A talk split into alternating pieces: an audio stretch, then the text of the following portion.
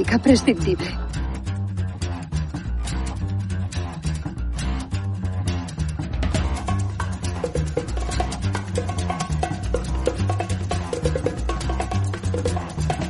I think it's time to blow this scene. Los prescindibles.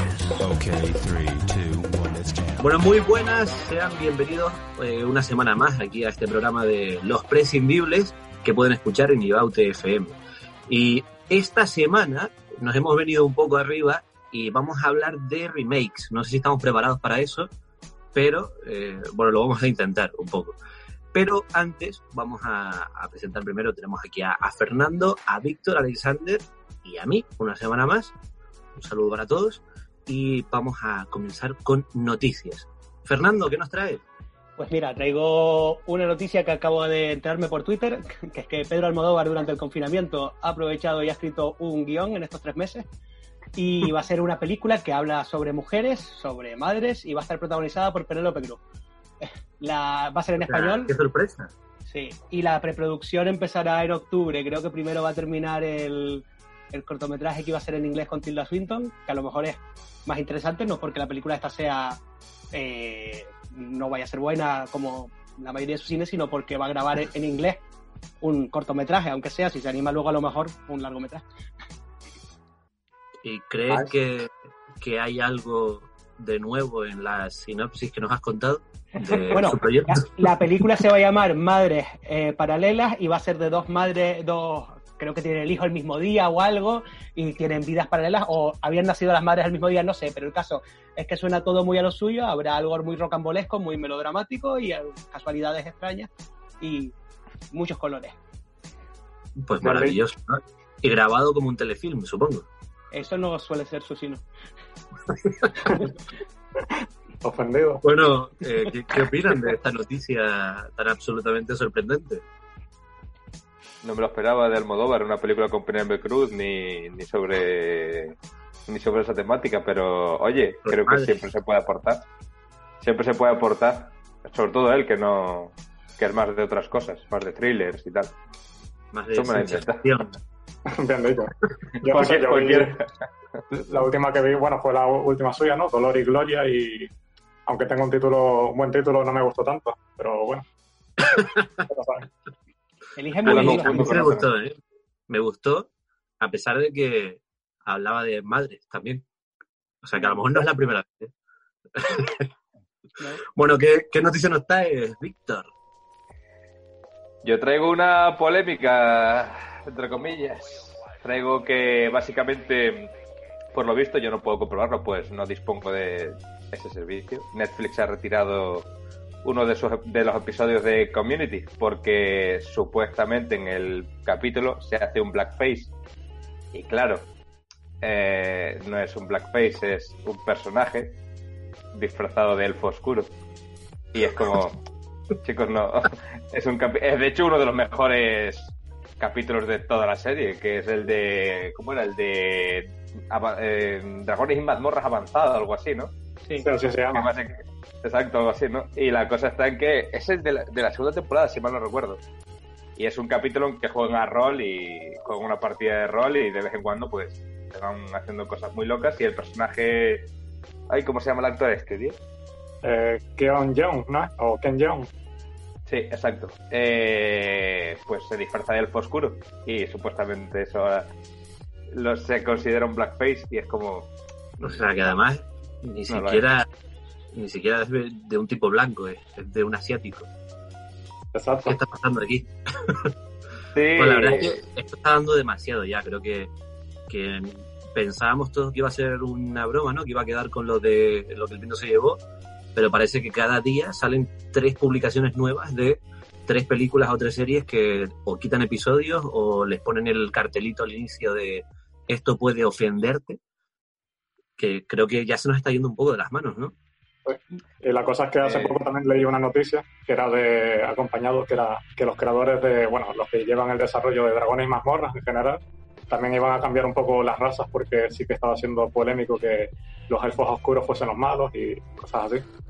Así que Ya, pero, a ver, lo entiendo, pero los elfos oscuros son- no son malos por ser negros de color, ¿vale? Son Malos porque son oscuros. ¿Vale? O sea, que- son seres de oscuridad, ¿vale? Pertenecientes a, los, a, la- a lo que es el bando de la, de, de la oscuridad, no el bando de la luz. ¿Vale? No te, es que Dragones y mazmorras tampoco tiene mucha más profundidad que la luz es bueno, la oscuridad es mala, pero por el términos más de mitología clásica, ¿no? O sea, estamos a 15 minutos, estamos a 15 minutos de que Darth Vader esté mal también, ¿no? Porque además la voz se la pone un afroamericano. Y es blanco. Claro, Sí. él es blanco, pero con voz de afro y va de negro y, y está al lado de la fuerza oscura. Hostia, que... Estamos- En este caso, editar el último capítulo. habría que cambiar la- el doblaje de Constantino Romero o cambiar el dobl- ah, o cambiar la voz de James Earl Jones porque el actor era blanco. Aquí El de, o sea, el de Ah, Constantino, como- quitando la obviedad, para incidir más en el, en el gag, la de Constantino no se podría quitar porque era homosexual. Entonces ya sería homofobia.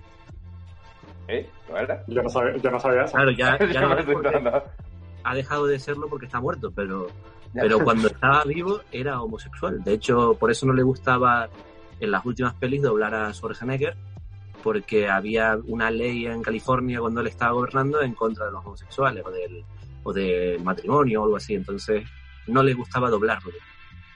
Mm, curioso. Buena. Schwarzenegger, por muy ídolo que pueda ser, no. Políticamente, Schwarzenegger, por mucho ídolo que sea, no. no mola. no mola. Lo sé, lo sé. Pero bueno, sí, no, no, no sé. La verdad es que no, no sabía eso de Constantino Romero, pero. No, en realidad yo creo que. mm, No sé, quizás es que se están mezclando un poco las cosas, pero.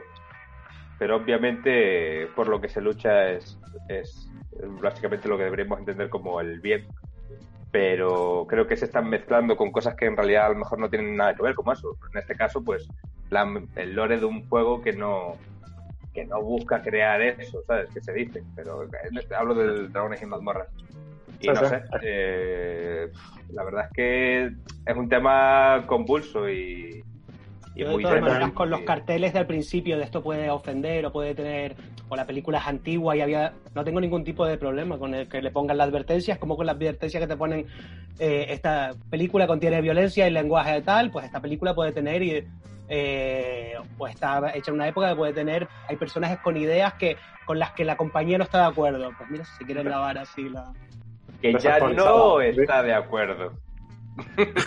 No, Pero- pero- vale, pero que- vamos a recalcar porque- dinero. Exacto. Claro, O es que sea- yo esto también estoy de acuerdo en eso, en que pongan un cartelito. Creo que no debería existir, porque creo que tampoco somos tan estúpidos como para no comprender que la peli no es, no se hizo ayer. Pero bueno, Mm. eh, puedo pasarlo, pero de ahí a quitarlo o a censurar dentro de la propia peli, como me imagino que va a acabar pasando también, ¿no? Bueno, como ha ocurrido creo que en la de en la de Dumbo, que han cambiado el doblaje de los de los cuervos, porque claramente en el doblaje original era, era una cosa muy racista, ¿no? Pero eh, no, yo eso no lo, no lo tolero, porque al fin y al cabo es- está en el contexto de la época, ¿no? Eh, es un arte vivo de, de reflejo de su momento, ¿no? Eh, ahí, ahí sí, ahí sí. Creo que el, el problema no está en. Es que yo creo que el problema no es tanto. O sea, yo creo que en Estados Unidos sí tienen un problema muy, muy grave y quizás necesiten el- los puñeteros carteles, porque sí que realmente tienen un problema muy, muy grave ahí eh, con el tema del racismo, eh, que creo que, que existe en general en todo el mundo, ¿vale? Pero es que eh, el rollo está en que. O sea, aquí afortunadamente en España tenemos problemas con el racismo, pero aquí no hay masacres racistas. O sea, aquí por suerte no hemos tenido ningún... Que el otro día todavía hubo un tiroteo en, en una manifestación antirracista y mataron a un manifestante porque un tirador pues se dedicó a dispararles. Y dices, joder, incluso ahora, tío, o sea, es que es acojonante lo que ahí pasa. Y ent- entiendo que es que ese rollo de que a veces les pasa, que tengo la sensación de que los americanos no, como que no entienden de las cosas, tío. O sea, como que hay que explicarle todo demasiado, no sé. Nos estamos desviando un poco demasiado de, yo creo, Sí, del tema del programa. Lo mejor aquí Total, total, pero porque además eso es un tema muy muy denso y que da para su propio programa, tío. El racismo en el cine creo que creo que existe, es obvio, pero es que sí. no existe porque existe en el cine. O sea, existe en el cine porque existe en la realidad. Cuando Claro. deje de existir en la realidad, no tendrás que mostrarlo. Pero eso no lo veremos ninguno, y mucho menos Fer. Gratuito. Bueno, pues creo que, que, que este tema daría para mucho y no sé, no, no se descarta que podamos plantearlo para una semana. Pero bueno, Alexander, ¿qué noticia nos traes tú? Eh, yo traigo una pequeñita comparado con que simplemente salió el tráiler de Waiting for the Barbarians, una película de Ciro Guerra, que es un director colombiano, que todas las películas que he visto de él me han gustado bastante y creo que esta puede estar bien, con Johnny Depp y Robert Pattinson, que siempre está bien, ¿eh? Bueno, pues, Sobre todo Robert Pattinson me parece actualmente más interesante que Johnny Depp y con eso ya lo he dicho es todo. Sí, sí, en realidad Johnny Depp me enteré hace poco que salió y dije, bueno, bueno, Johnny Depp, pero Robert Pattinson fue como que Oh, de, ah, pues ya no quiero verla. Sale Johnny Depp. ah, nadie es en perfecto. realidad, en realidad le quito un poco de nivel para mí, pero que nunca sé, sé qué esperarme de él. Pero bueno, Creo que puede ser interesante, ¿no? Ver ese, ese dúo tan diferente, ¿no? A priori. sí, además que es una película, bueno, siempre ha hecho películas en su tierra y ahora es una película de habla inglesa. Así que a ver qué tal le sale. Normalmente salen mal esas cosas, pero yo tengo esperanza. ¿Lo estás diciendo por el corto de Almodóvar? Te- te Eh, no. Estamos No, cerrando el círculo. pero- pero podría, sí.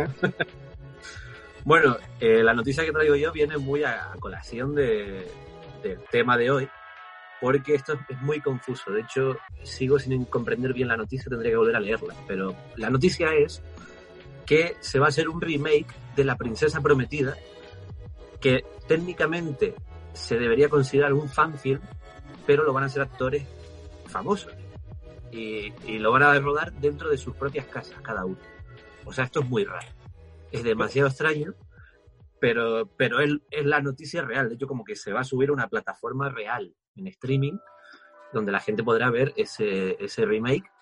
Yo a priori no tengo ninguna ganas de verlo, porque, porque no sé, que se van a poner un croma de fondo, va a ser con vestuario actual. ¿Qué, qué está sucediendo aquí? No, yo he visto Pronto ya, hay- una escena, ¿eh? Ya hay una secuencia. Yo he visto a la chica, a Sansa, la de Juego de Tronos, con.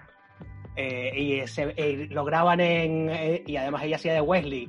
Y yo creo que es un poco todo así. Es como cada una hace. Bueno, si, es- si acaba siendo esto y no es otra cosa, pero ellos hacen la escena del, de cuando están en.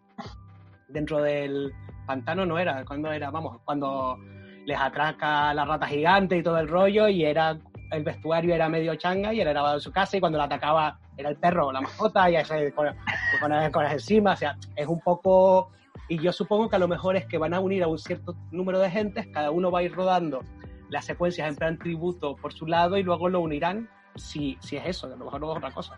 Pero si es eso, pues puede que- quedar una fricada simpática para los fans de la peli que le gusten los actores que salen. Suena muy trash. Estoy viendo que la Sí, dirige muy Jason. Reitman.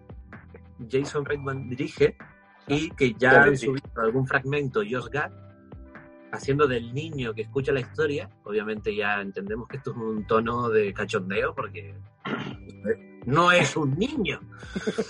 y además tenemos a Sophie Turner y a Joe Jonas haciendo de Wesley y Buttercup. Eso Ah, es como una parte real, ¿no? Yo he visto eso. Y además el elenco también cuenta con Sam Rockwell, Leslie Beach y eh, Jack Black, Diego Luna, Hugh Jackman. Bueno, un, un reparto bastante grande. Como se nota que trabajan gratis y no hay presupuesto. Y que rodan en sus casas. ¿Sabes? Que no puedes decir, no, es que hoy no puedo, me pilla un poco mal. Yo. A mí es que la princesa prometida me da bastante igual la película, en general. Uh, Ah, sí. O sea, no, no me dolería tampoco que hiciesen un, un remake en plan, yo qué sé. Lo siento. Ah, es Me es gusta, pero me da igual. Sí, no, está claro, pero me gusta la peli, pero me da igual. O sea, me da igual lo que hagan con ella. O sea, no me van a no quitar crees. tampoco la, la original. Pues porque yo no la crees en el meto- amor verdadero. yo la meto dentro de esas películas que me ofendería. Que para- además, yo creo que si podemos introducir un poco el tema de los remakes, yo creo que hay películas que no se deben hacer remakes. Y, y estando yo a favor de los remakes, no me importa que hagan remake de la mayoría de las películas, creo que hay unas 4 o 5, o a lo mejor 100, 100 que no haría remake, no haría remake de Casablanca, del Padrino, no haría remake de películas que creo que ya han llegado a lo mejor que se puede hacer de eso, y creo que una de ellas sería La Princesa Prometida. No se debería hacer un remake de ella. De lo Pero el padrino, el padrino ya tuvo un remake, ¿no? Se llamaba El Padrino Negro. Ah, es verdad, un exploit, un Black Flotation. Eh, Una gran película. yo- Bueno, pues- Sí, introduce, introduce. Bueno, ibas a decir algo porque si no introduzco el tema ya y, y ya Sí, iba, iba, iba, exacto, introducimos y, y listo. Vamos. Bueno, pues hoy vamos a hablar de remakes. Vamos a explicar muy brevemente lo que es un remake y luego con la misma pues ya divagaremos un poco y nombraremos algunos en especial que quiera traer cada uno aquí antes de, de irnos a publicidad. Bueno, un remake básicamente es una peli que ya existe y se vuelve a hacer otra peli, una copia de alguna manera, una nueva versión de esa peli. No confundir con una versión de un libro en el que se puede adaptar múltiples veces y no tiene por qué ser un remake. Hay veces que coincide que una adaptación de un libro se vuelve a hacer y también es un remake porque también adapta la película, pero no es lo habitual.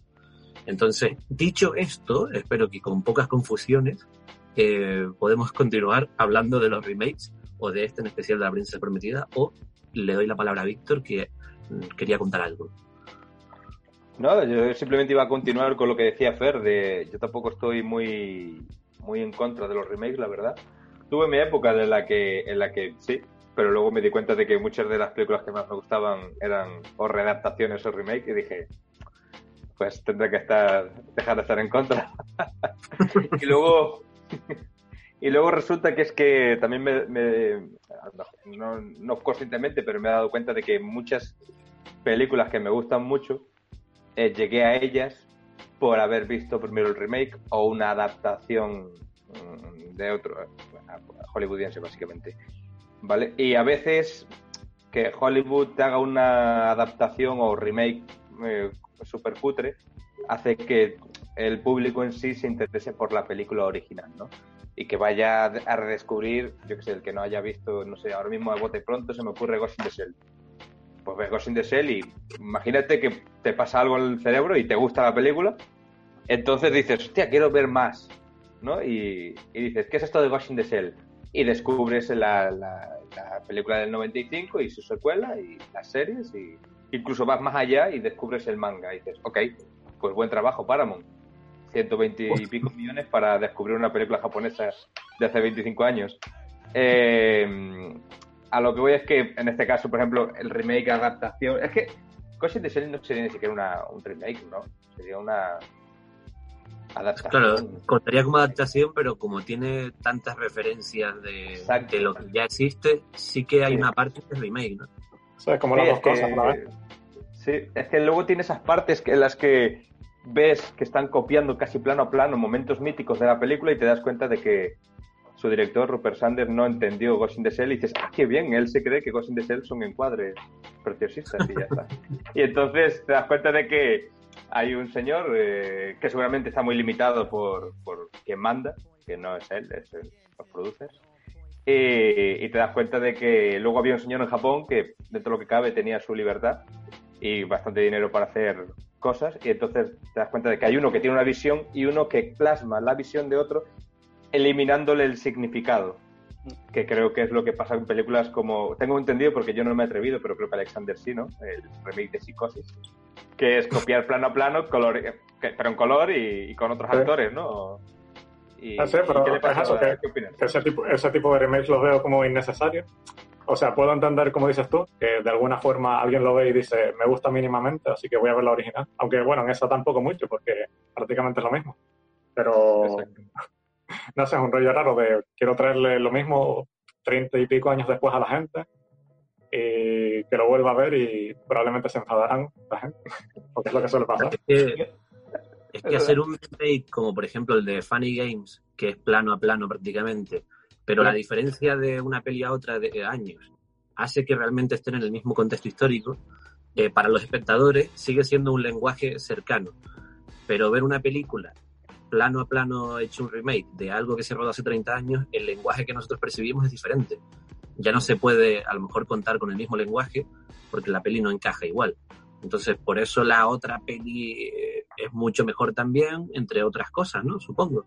A mí la de Funny Games, por ejemplo, las dos me parecen muy buenas, pero sí es verdad que, claro, tienes la original, que ya es la original, y ya eso es como que siempre marca mucho más, ¿no? Claro, Porque pero ahí otra- eso, eso sí que es para el idioma, ¿no? Para ayudar al espectador. De Sí, y lo de, Fa- lo de Funny Games, yo, o sea, me encanta la primera, y vi después la, o sea, la, y después vi la, el remake, que es el mismo director que lo hizo y tal. Y la, es eso, que prácticamente es lo mismo. Lo que pasa es que una tiene críticas muy positivas y otras negativas. Y tampoco entiendo eso, que te vayas a disfrutar esta película cuando es la misma y solo han pasado 10 años. Pero, y, y, pero esa sí entiendo para qué se hizo. Para que los anglosajones que no querían leer subtítulos, pues tiran una película en la que puedan verlo sin distraerse, supongo.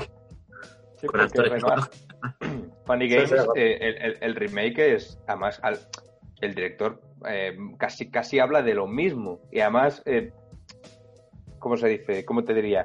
Eh, la película simbólicamente es, es, lo mismo, pero funciona en el sentido de que, hostia, puedo verme solo el remake y, y habré visto, habré disfrutado de, de, de, la película, porque, no sé, conceptualmente creo, creo que es una, es una, una, una tirada muy arriesgada, porque realmente, claro, en psicosis no funciona pero en Funny Games sí, ¿vale? Y Psicosis ni siquiera es un volcado de idiomas, es un volcado de la gente no quiere ver blanco y negro. ¿Vale? La gente no quiere ver a Anthony Perkins, era, ¿no? El actor. La gente no quiere esas mierdas, tal, no quiere cine viejo. Y de repente te encuentras con la dura realidad de que Psicosis han pasado cincuenta y pico años por ella y, y es una película inmortal.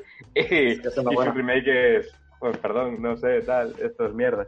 Habría que escuchar qué dice Gus Van Sant de por qué hizo eso, la verdad. Yo creo que le han preguntado. Ya lo he dicho, le pagaron bien.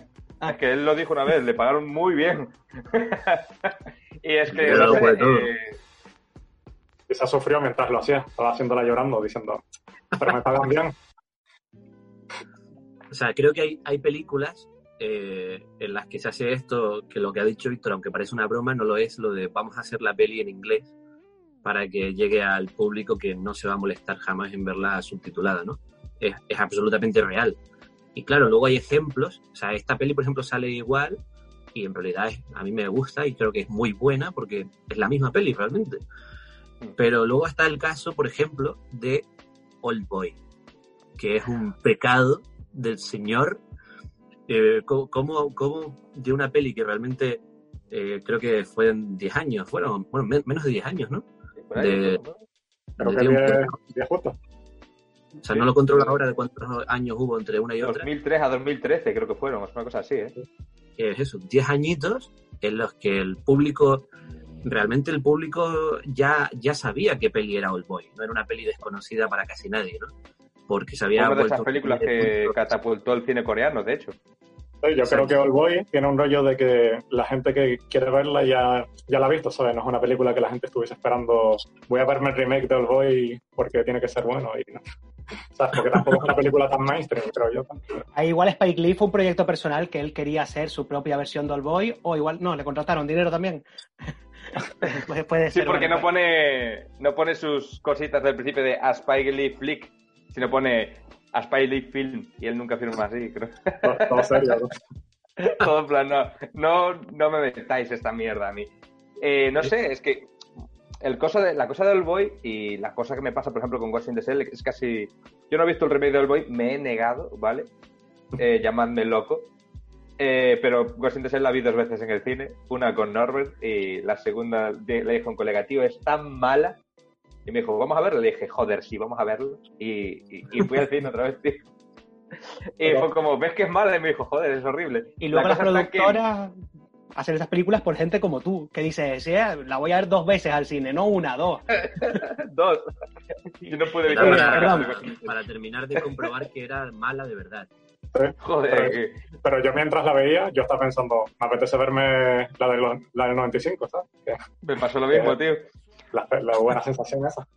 La cosa está en que me pasa con que, que, que, realmente el problema está en tratarlo como si fuese una adaptación, de, oh, la, que me dio, ¿vale? De la película original. En vez de decir, oye, esto está basado, la película original, en un manga. ¿Y si adapto el manga? Y los cambios que hago, los hago sobre el material original. Por ejemplo, eh, la que estábamos hablando, All Boy, podrían haber adaptado el manga en Estados Unidos, quiero decir en vez de intentar copiar planos de la película original. Porque la película original ya es una adaptación. No sé si sabéis por dónde voy.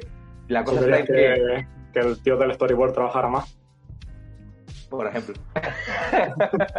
Por ejemplo, no, la cosa está en que la sensación que tengo es que como que se trata de se tratan algunos remakes como remakes cuando son readaptaciones y, y creo que el error puede estar ahí en esa base, ¿no? En decir, sí, voy a hacer un remake de All Boy y a lo mejor no vas al material original, porque si trata, si vas al material original, tú puedes hacer un remake, hacer una adaptación de ese material, ¿no? Y, y- y tratarlo bajo un punto de vista concreto del creador, en este caso Spike Lee, que creo que Spike Lee, por lo que sea, no es un mercenario del uso, ¿vale? Es un autor con sus estilos y sus formas. ¿Por qué él no le das la libertad de coger el material original y deslavazarlo y tratarlo como él quiera? ¿Por qué le haces hacer un remake de una película coreana cuando ni siquiera es el material original? ¿Sabes? Y, y, no sé, me, me pasa muchas veces eso y, y- y la verdad es que me pasa con más películas, ¿no? Pero, pero me, me perturba un poco la sensación de oportunidad desperdiciada, porque creo que un remake es una oportunidad de coger algo que mola, ¿vale? Y hacer algo distinto, ¿sabes? Hacer algo creo un que- poco distinto, la visión de un director nuevo sobre esa Claro. misma idea. con los remakes, obviamente nos exigimos o exigimos nosotros más a la película de lo que exigiríamos si no, si no existiera un material previo. Porque hay películas que a lo mejor, por lo que sea, no son tan malas, pero, pero ya las machacamos porque no son lo que esperábamos, a lo mejor, ¿no? Y luego está la mayoría de casos en los remakes en las que son un poco deleznables, porque directamente lo que quieren es eh, pues, satisfacer a un público a lo mejor desconocedor y eso importa más el dinero que otra cosa, ¿no?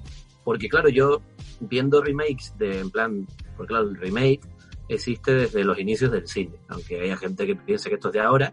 Eh, de hecho, creo que el primer remake lo hizo un español, ¿no? De, de Viaje a la Luna. O sea, ese Puede es su ser, remake eso, en el que casi era plano a plano, salvando lo del, lo del cohete, creo que casi todo era igual. Eh, entonces, como, bueno, desde 1914 o 15 ya existen los remakes, y si no antes. Y adaptaciones ya ni, ni desde el primer año que hubo cine ya había una adaptación de algo, ¿no? Entonces, eh, claro, también está este, este debate, este dilema, ¿no? Que surge de, ahora todos son remakes, todos son secuelas, precuelas, adaptaciones de, y eso lleva toda la vida siendo así.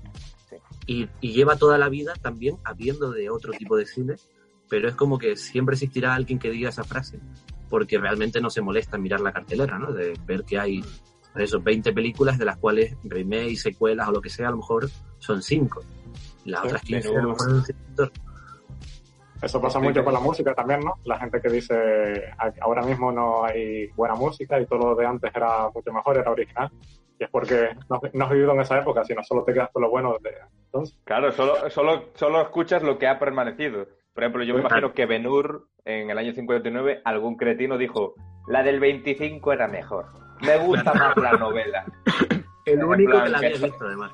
Estoy seguro de que la del 25 era mejor, vale. Y seguro que la novela es mejor. Pero no quita de que el Benur del 59 sea apoteósica por momentos, ¿vale? Es como... ¿Eh? A decir, es caso del mismo director, ¿no? Además, el de era en blanco y negro. No. era- ah, vale. No, no, que no. era- La, la original creo que era de 1000. No, ah, me tiró un, un triple, pero creo que era de 1000, creo. Y, y no sé, a mí me pasa que, como os decía antes, de gracias a esas remakes que me gustaron, sin saber que eran remakes, descubrir películas, las películas originales, que además eran películas originales, no adaptaciones, como por ejemplo Amanecer de los Muertos.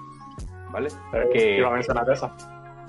Es que, aparte de que me encanta la puñetera peli de Zack Snyder, que creo que posiblemente es, es su, su mejor película, eh, me gustó muchísimo y dije, ¿pero y esto? Y veo que los créditos ponía que era una adaptación y dije, ok, pues voy a buscar la original. Y dije, wow, eh, evidentemente la de Zack Snyder es mucho más simple, pero es también muy entretenida, es una película que funciona por sí sola, mm, es una película que es consciente de que no va a tratar los temas tan supuestamente, bueno, supuestamente lo he dicho, que parece que es irónico, pero no, tan profundos como los que intenta tratar yo- eh, Romero en la, en la original, eh, que se llamó, en algunos países se llamó Zombie, aquí creo que se llamó Amanecer de los Muertos, pero al principio creo que se llamaba Zombie. Zombie. secas. Tenemos zombie aquí. Y, y la cosa está en que, que- que Romero hace una película, trata los temas que él quiere tratar, llega Zack Snyder 30 años después, hace una película distinta, que no tiene nada que ver, salvo que comparten título y la temática de gente atrapada en un centro comercial en una, un apocalipsis zombie, y Perfecto. Está, no- Es que, O es sea, que para mí es nueva Bueno, un buen remake eh, porque coge como la esencia, que es en plan zombie, gente atrapada, tal, y lo, sobre todo lo que tiene es su estilo, ¿sabes? El estilo de Zack Snyder, que, ¿sabes? Que, no, que no parece como que dice, oh, tengo que hacerlo serio, como más serio como la original, tengo que hacer tal, en plan de voy a hacer copiar la película tengo que copiar encuadres. Eh, El, el, el- ahora seguiríamos después de, de la puri, pero Vamos este rollo a, de copiar encuadres. vamos a proceder a hacer una pequeña pausa para publicidad y continuamos en breves minutos en Ibaut FM.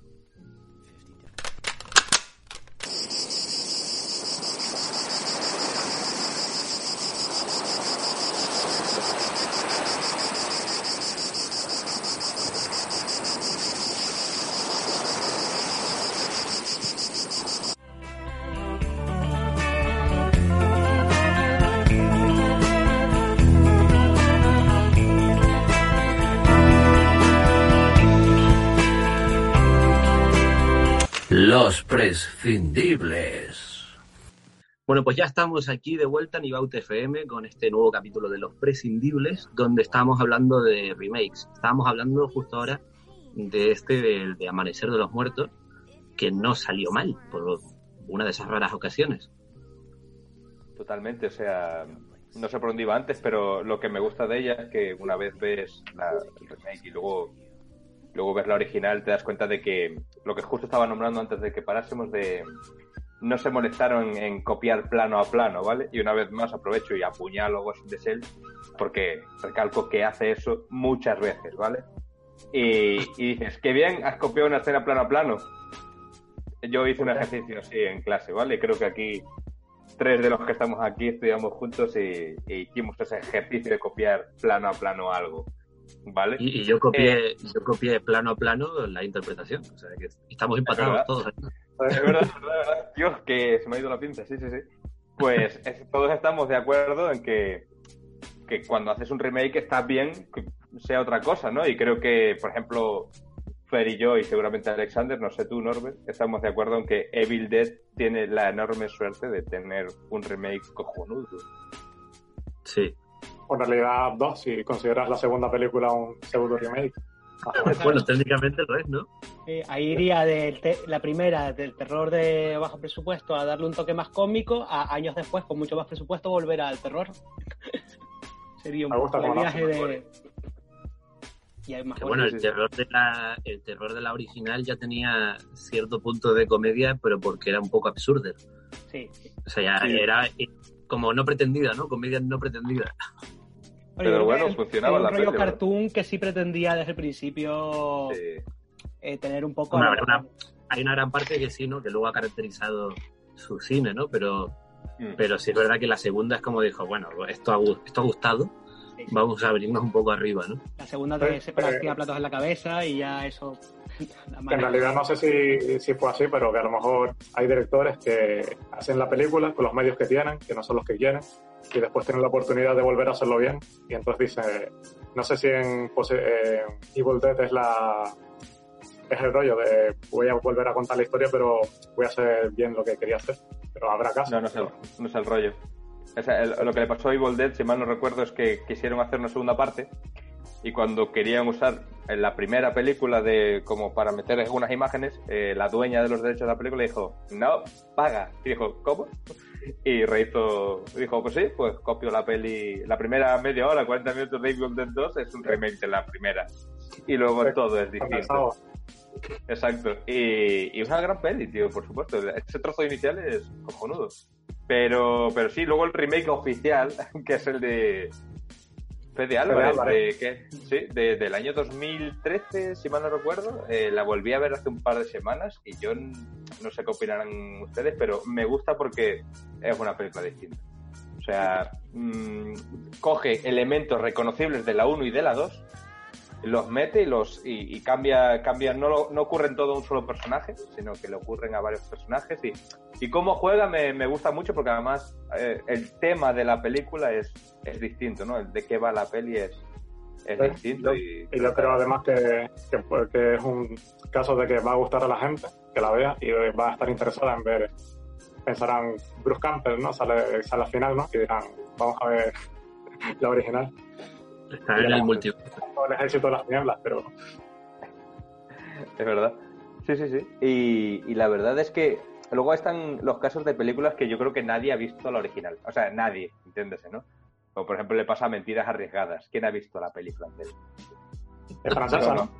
Nadie. Sí, creo que sí. era- pero, Nadie. pero, pero, pero la, la americana, la de James Cameron, o sea, Claro, yo no he visto yo no he visto la original, sé de su existencia, pero no la he visto, así que no puedo hacer la comparativa, pero estoy completamente seguro de que no es ni remotamente lejos, ni remotamente lejos tan espectacular. ¿a ti qué te parece la, la de Mentiras Arriesgadas, Fer? Que te veo ahí... Eh, bueno, yo, Mentiras Arriesgadas me gusta mucho, me parece que tiene un toquito este comedia que... Cine de acción comedia que tenía el final del cine de acción de los 90, bueno, final no, pero eso, el rollito...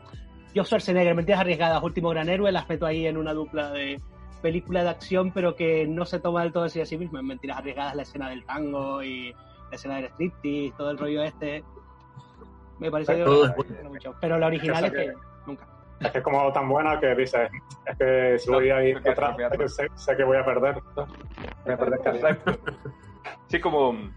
O sea, aquí todos hemos visto la cosa de John Carpenter, ¿vale? Todos estamos de acuerdo de que puede ser, eh, como dice el póster, una de las... El terror... ¿Cómo era? The Ultimate Terror o algo así, ¿no? es posiblemente una de las mejores películas de terror o horror, como queráis llamarlo. Eh, y todos sabemos que es una readaptación de una novela que ya tuvo una adaptación en los 50 y no sé si la habéis visto, pero os aseguro de que aunque en el momento de estreno de la peli John Carpenter le metiesen caña la peli de Carpenter y dijesen alguien, o sea, expertos en el cine del año 82 dijesen no es tan buena como la de Christian Ivey del año 50 y no sé cuántos. Mentira, no solo no es tan buena, sino que le pasa por encima y la arrolla sin piedad y es como, eh, a ver, la de Christian Ivey está bien. Y ya. Ahora que también Vale. pasa con la, la invasión de los ultracuerpos, que me gusta más la de los 70.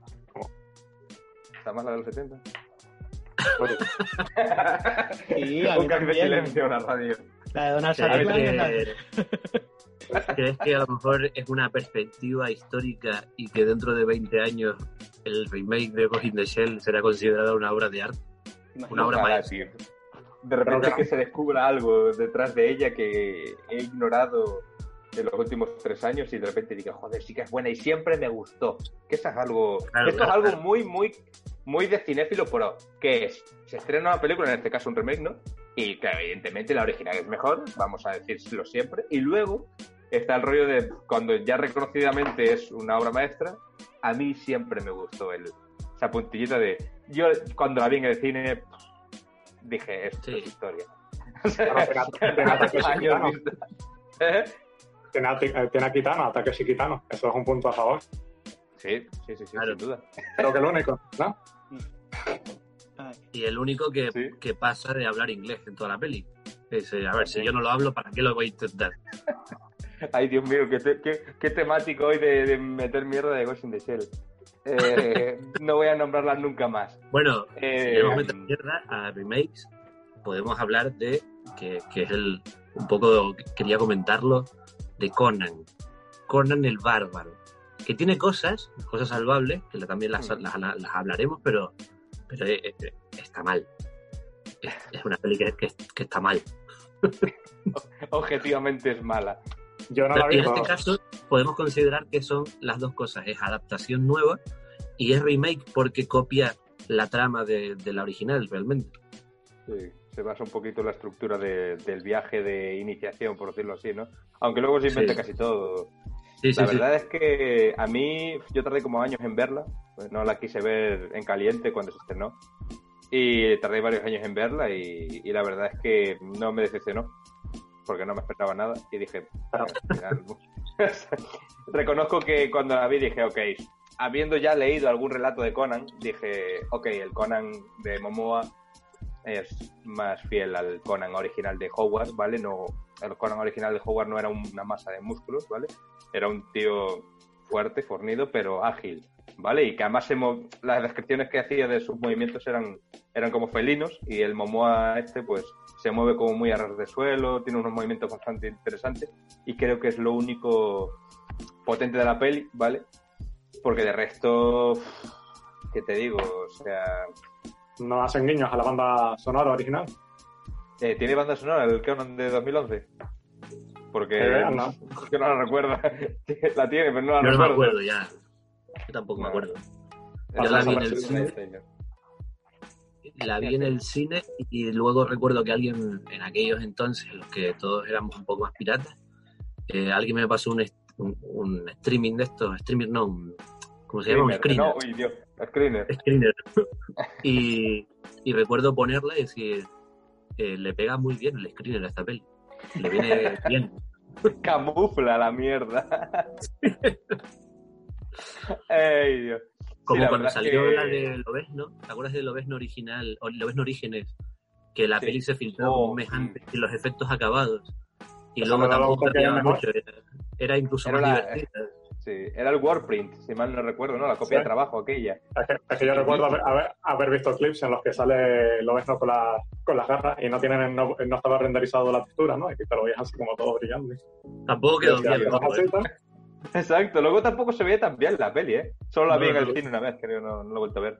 Y hablando de John Carpenter, que antes lo nombré en La Cosa, tuvo otro remake, que esto ya es más controvertido, ¿vale? Pero es que a mí mm, no, la, no creo que sea mejor que la original, que es El Pueblo de los Malditos, pero sí creo que es, una, es un ejemplo de remake guay porque en realidad, no sé, me, me gusta y me funciona de, distinta manera. No sé si la habéis visto, El Pueblo de los Malditos, de Carpenter y el original.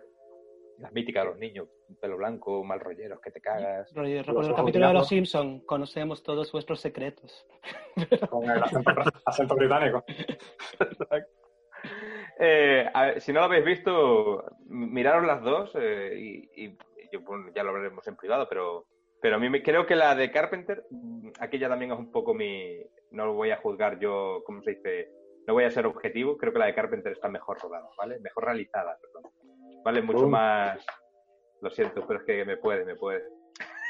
Y otra es una película de un director que ya que ha traído, o sea, tenía en mente comentar que se llevó su único Oscar por un remake, pero esto es un remake anterior que es eh, de Scorsese, la única de terror que yo diría que tiene en su filmografía, que es El Cabo del Miedo, que hoy, eh, mirando datos hoy, justamente ahora se cumplen los mismos años que pasan de la primera, o sea, desde que se hizo la de Scorsese hasta la actualidad, que de la primera hasta el remake, y, o sea, que sí, cuando salió ya era un clásico, yo diría que la Scorsese ya también es un clásico.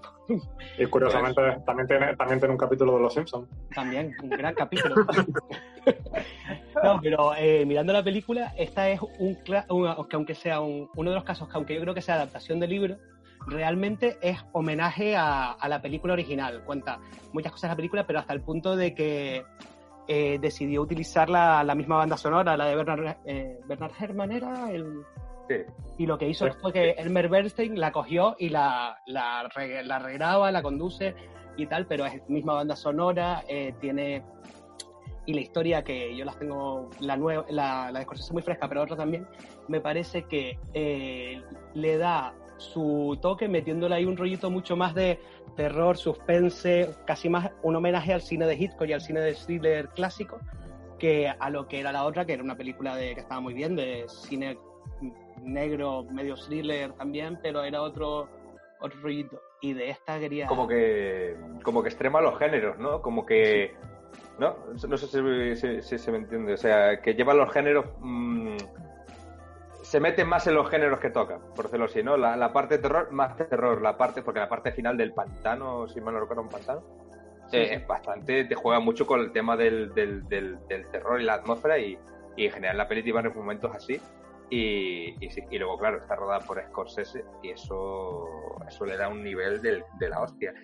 No sé qué, si, qué, qué opináis vosotros dos, si, si os Sí, mola. sí, a mí me gusta mucho. Yo, es decir, que lo original la vi hace demasiado tiempo, pero que si me tendría Yo que no ver otra de nuevo, o sea, la, la de Scorsese la he visto un par de veces y, y me gusta bastante. Es que el cambio que hay, que me parece muy interesante, es que en la original él no era el abogado que le defendía a él, simplemente fue testigo del crimen y testificó contra él en el juicio, aunque era abogado, y, por eso le odia. Pero en la de Scorsese, el rollo de que él tuviera una prueba que pudieras culparle y que eh, Max Cady se enterara dentro de la cárcel, alguna vez que se estudió Derecho, se enteró de todo el rollo, hace que su venganza sea como mucho, por un lado, tienes más juega con la moral del abogado que en la antigua Gregory Peck, que es todo muy recto, y en esta el, eh, Nick Nolte realmente hizo mal. O sea, bueno, estaba metiendo un violador de, de- y- en la cárcel, que además le había pegado una paliza y tal. Pero realmente, como el, como dice él, todo el mundo tiene derecho a una defensa y todo el rollo, está ahí juega con un rollo de moral que es que yo creo que yo supongo que eso ya estaría en original, pero mirando rollos, eh, este era un proyecto de Spielberg realmente. Spielberg, la película de hecho es de Amblin y Ah, verdad, le, le iba a ser Robert De Niro y con Spielberg. Spielberg en un momento decidió dejarla eh, y además Scorsese la acaba de dar ahí en la lista de Schindler y le y como y Robert De Niro y Spielberg le intentaron convencer de que la dirigiera y Scorsese como que no tenía muchas ganas. Y me hace muchas gracias que le, dijo a Spielberg es que no me gusta el guion y le dijo a Spielberg cámbialo y entonces dice que, es la única vez que ha tenido él un guionista, eh, o sea, Scorsese, que era el mismo que lo había escrito, todo el tiempo en el rodaje porque iban cambiando muchas cosas sobre, sobre la marcha, en plan, Claro. de- también de, quiero que me desarrolles mucho más el conflicto familiar, todo esto me lo vas quitando, que según dice el guionista, todas las cosas que le decía que le quitara eran cosas que él había escrito pensando en Spielberg, y era, Scorsese. todo esto a mí muy preciosista, puede quedar muy bien, pero yo no, yo no ruedo eso, a mí estas cosas no... Yo me la- de esta chapuza. y le da- Bueno, pero Sí. Scorsese ya podríamos considerar que es un experto en hacer remakes que quedan bien, lo que son incluso para muchos considerados mejor que la original, ¿no? Como con Infiltrados, que también es, es un remake. Y ahí está con el Oscar.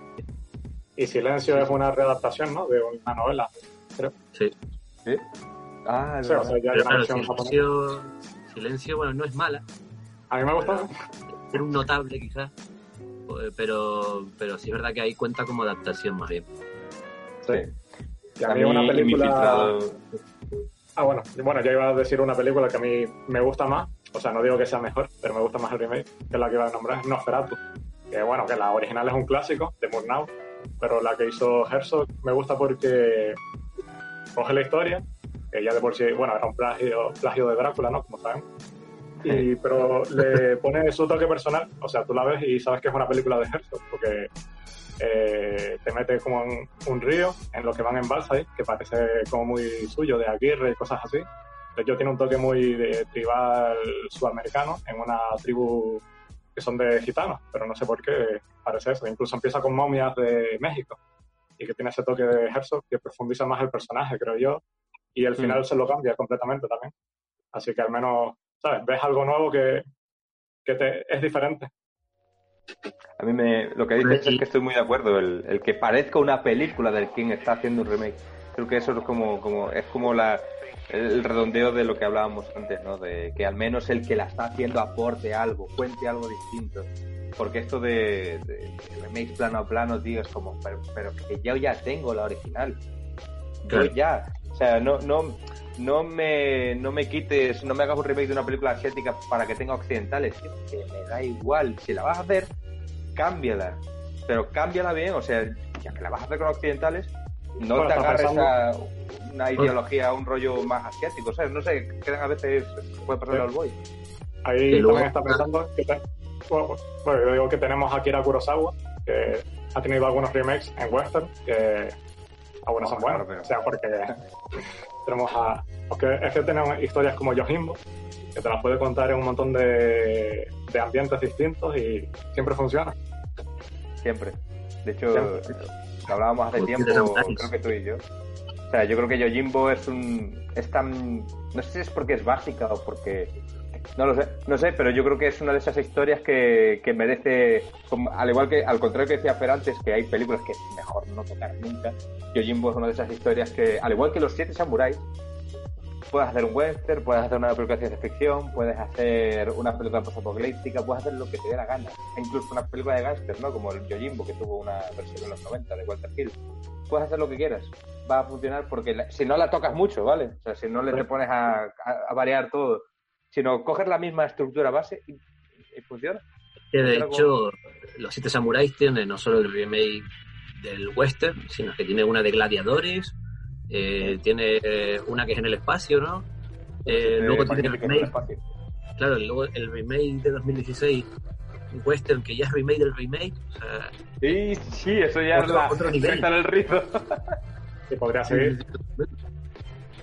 Sí, o sea, Eh, hostia, claro, es que los Siete Samuráis tiene un remake de un remake. O sea. no sé, ya se está ¿Estás diluyendo. hablando de el los siete mundo, ¿no? magníficos o después de y el remake de los siete magníficos? Claro, es que Claro, los claro, Samuráis tiene un remake que tiene un remake. Sí, Claro, Los Siete Magníficos de 1960 y la de 2016 es un remake de esa, claro, que a su Sí, vez es claro, remake de Los Siete Samuráis. ¿Eh?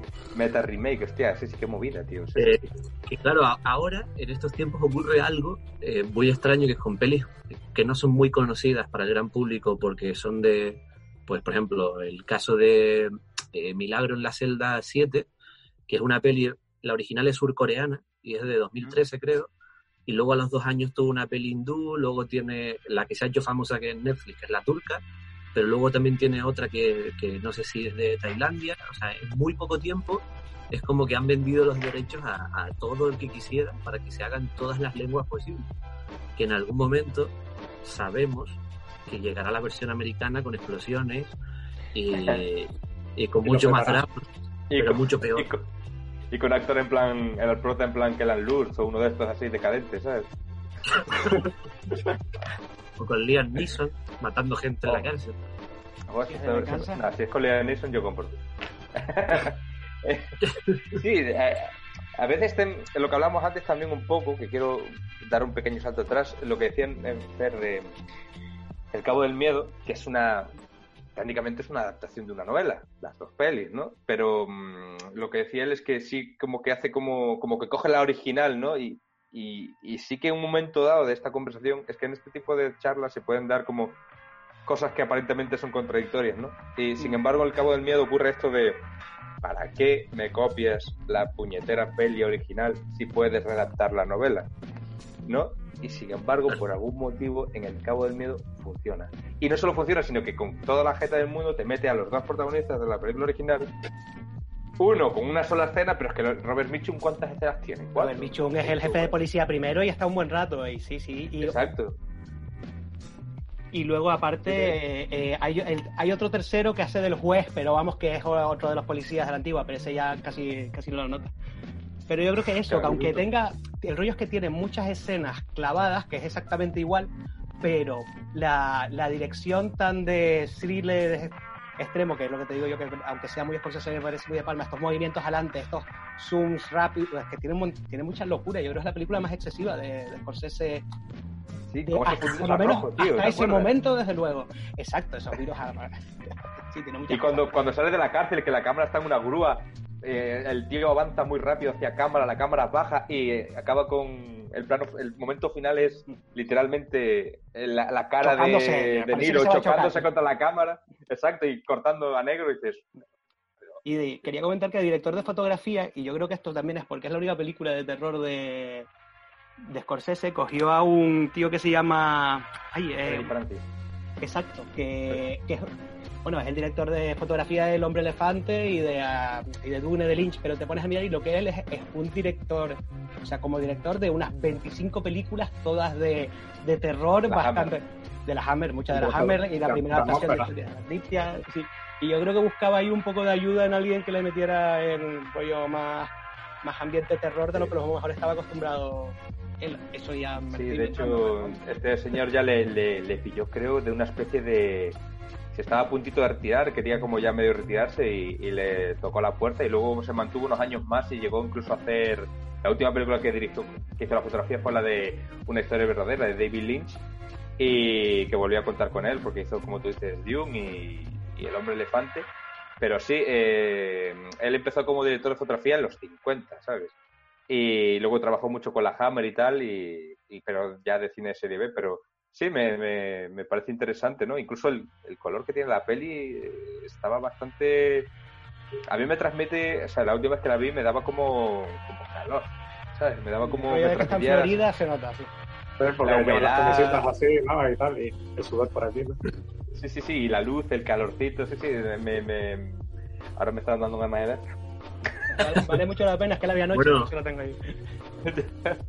Creo que este es un, es un tema muy largo, o sea, muy extenso, en el que además, eh, ya si divagamos mucho, igual que hemos metido adaptaciones, podríamos hablar de los, de los exploitation o de, o de los mockbuster, ¿no? Como se llaman ahora las pelis de, de Asylum, que Uf. copian algo que no saben cómo será, se basan en un tráiler o en lo que han escuchado por ahí o, o en una copia de un borrador de un guion y en eso hacen su remake, ¿no? Que no es un remake Mm. porque técnicamente además se estrena antes. O sea, es, es todo muy extraño, ¿no? Pero bueno, es un Yo- tema yo- eh, muy Yo, extenso. sí. a mí me gusta, me gusta pensar que cuando hacen esas películas en plan Atlantic Rim y todo esto, cuando ellos la ven, ven la suya y dicen, ok, esto es lo que parecía que iba a ser por el tráiler, ¿no? Y de repente cuando ven la original, se la ven todos juntos y en plan, venga, acertamos, tal, no sé qué, hicimos no sé qué, o mira, esto lo calcamos, tal. Y todos se, se lo pasan mejor, me imagino, ¿sabes? Me, me gustaría pensar que es- así. Hay, hay varios equipos y algunos apostaron por una cosa y otro. El que pierde tiene que pagar las rondas, ¿no? Algo así. El que, el que pierde produce la siguiente peli, que no será mucho tampoco. No, exacto. sí, sí, sí, no, eso es un tema muy Bueno. como tú dices. Pues vamos a, a nombrar un poco los estrenos de esta semana, alguno que destaquemos. No sé si habrá algún remake, eh, ahora lo, descubriremos, pero bueno, ¿qué, nos trae Fer, que se estrena esta semana? Yo la verdad es que no he encontrado así ningún estreno que me interesara mucho. Pero, no, vamos, no he encontrado ningún estreno. Pero me puse a mirar las novedades que llevan HBO y el día 1 de este mes, ahora de julio, van a poner toda la saga de Alien de la 1 a Resurrection. Las cuatro. Y creo que puede ser una oportunidad para. No voy a ir al cine porque no hay nada, pero me voy a pegar en casa las cuatro de Alien. Pues venga. Me gusta. Hoy, hoy he visto una publicación de esto y, y me ofende cómo la llamaban, a Víctor le ofenderá igual que a mí, porque la llamaban cuadrilogía. Le llamaban cuadrilogía, llámalo tetralogía. Quadrilogy, Quadrilogy, Quadrilogy. Que es la. Yo, yo me compré el, yo me compré el pack de cuatro películas cuando era de DVD y se llamaba Quadrilogy. Y se tradujo como tri- cuatrilogía en España, que el problema era que, que se tradujo mal, porque Quadrilogy, eh, Quadrilogy creo que está bien en, en, en inglés, pero cuatrilogía en español directamente que creo que no existe. No estoy muy seguro ahora, eh, me tiro, me tiro un triple, pero creo que es Tetralogía. no vamos a pero bueno. meternos con, con- con una empresa que ya no existe. No, no. Eh, a la La que hemos pagado la peli, de- eh, Alexander la compró, así que no vamos a meternos tampoco con él. Exacto. y, lo, y lo. Bueno, que claro, ahora, por ejemplo, estas semanas creo que también ponen Apocalipsis Now, creo que lo dijimos el otro día, pero también están las de, eh, por ejemplo, las de Harry Potter, están poniendo en algunos cines, como el más cercano que tenemos todos aquí, eh, que están poniendo una cada semana, esta semana están con la segunda, o sea que tienen para ocho semanas al menos de poner las pelis. No Así que bueno, creo que, que al final es una forma de atraer al, al público de alguna manera sin arriesgarse a perder dinero. Pues Sí, Yo películas eh, vi que el viernes, eh, no sé en cuántos cines los estrenarán, pero la película La historia verdadera de, de la banda de Kelly, ¿no? True History of Kelly Gang, que es de Justin Carsell, que es un director australiano que ha hecho buenas pelis y otras no tan buenas, que es Assassin's Creed. y esta, bueno, esta yo la vi hace un tiempo y también la pondría en la parte de no tan buena, pero, pero está interesante. O sea, mírensela alguna gente creo que no le gustó porque cambiaban la historia real o algo así, eso a mí no me importa, pero sí que me- se me hizo un poco empalagoso. Mm. Que luego, Es que luego lo que nos no- gusta de, es lo que nos gusta de las una vez en Hollywood, ¿no? O sea, nos contradecimos a tope. es que no, no tiene por qué haber una, como se dice, una coherencia en lo, que, en lo que la gente siente con una película, ¿sabes? Y, y que algo te hace, por ejemplo, lo que hablábamos antes de, del- puedo perdonar todo a- a- al mensajero del miedo porque es una película espectacular, pero otras que no voy a nombrar no se las no, no, no, no- paso, ¿sabes? Porque por algún motivo no funcionan. Bueno, ¿qué estreno nos traes tú, Víctor? Mira, yo de estrenos voy a hablar de una que parece interesante, pero luego mm, el, póster me la jugó, ¿vale? Porque el póster tiene una claqueta y pensé, esto va de cine, ¿sabes? De cine sobre cine. Y es Todo pasa en Tel Aviv, una película, una coproducción está registrada como de que es de Luxemburgo. No creo. Eh, todo pinta paraíso fiscal, amiguis. Eh, la cosa es em, que, que pensé que iba a ser una película sobre cine, porque había una claqueta en la portada, y es una comedia dramática sobre el conflicto árabe-israelí. Te la golaron. Me la colaron, oh, pero total. Y como estoy un poco pues ofendido y he visto que Fer recomienda una película que se va a reestrenar entre comillas en plataformas, el día 1 de julio Netflix, esa plataforma tan criticable que retira capítulos de series porque hacen de elfos oscuros, eh, estrena o al menos sube a su plataforma Desafío Total, que es un remake. Ah, no, Pero- que tiene un remake, perdón. ¿Cuál, es- ¿Cuál trae? ¿La de Colin Farrell o la buena? Trae la buena. La que no de Len Wiseman. La de Lane Wiseman se la dejaron en, en la papelera, pero le trajeron la buena, la de la de Paul Verhoeven. Paul. Así que si no queréis ir al cine a ver todo pasa en Tel Aviv porque no queréis que el, el póster os engañe, os metáis desafío total en casa con unas palomitas y una cerveza y os lo pasáis. Bueno, la que yo traigo una semana más, ya parece que me están pagando a mí, pero prometo que no. Prometo que es casualidad. Porque cada semana que entro veo que se estrena una que estaba en el Festival de Film de Filming, que, que nos patrocina, pon el logo aquí. Eh, y claro, la, habitación, la película se llama Habitación 212, es una película francesa, eh, que bueno, si tú entras en film, es en Film Affinity que diga, y ves lo del género, para los que a lo mejor no les gusta así el género romántico, les puede tirar para atrás, pero es que probablemente tiene también género fantástico, pero no lo pone aquí. Y debería ponerlo porque atraería a más público, ¿no? A un público diferente. Y claro, va de una pareja que eh, empieza, ella engaña a, a su marido, se lo, bueno, él le pilla a los cinco minutos de peli, entonces tienen un conflicto y ella se va a dormir al hotel que está justo enfrente del piso de ellos. Entonces, desde el, está a la misma altura las habitaciones, las ventanas, ¿no? Entonces, como que ella lo ve a él, pero él, él no sabe que ella se ha ido a ese hotel. Y entonces empieza ella a. eh, es como que lo imagina, pero todo al final se convierte en real de alguna manera. Imagina a su marido de joven allí con ella en la habitación, empiezan a aparecer los ex de ella, algún ex, alguna ex de él. Entonces, mm, eh, se genera un caos ahí aparecen personajes históricos reales, o sea, toda una movida muy loca.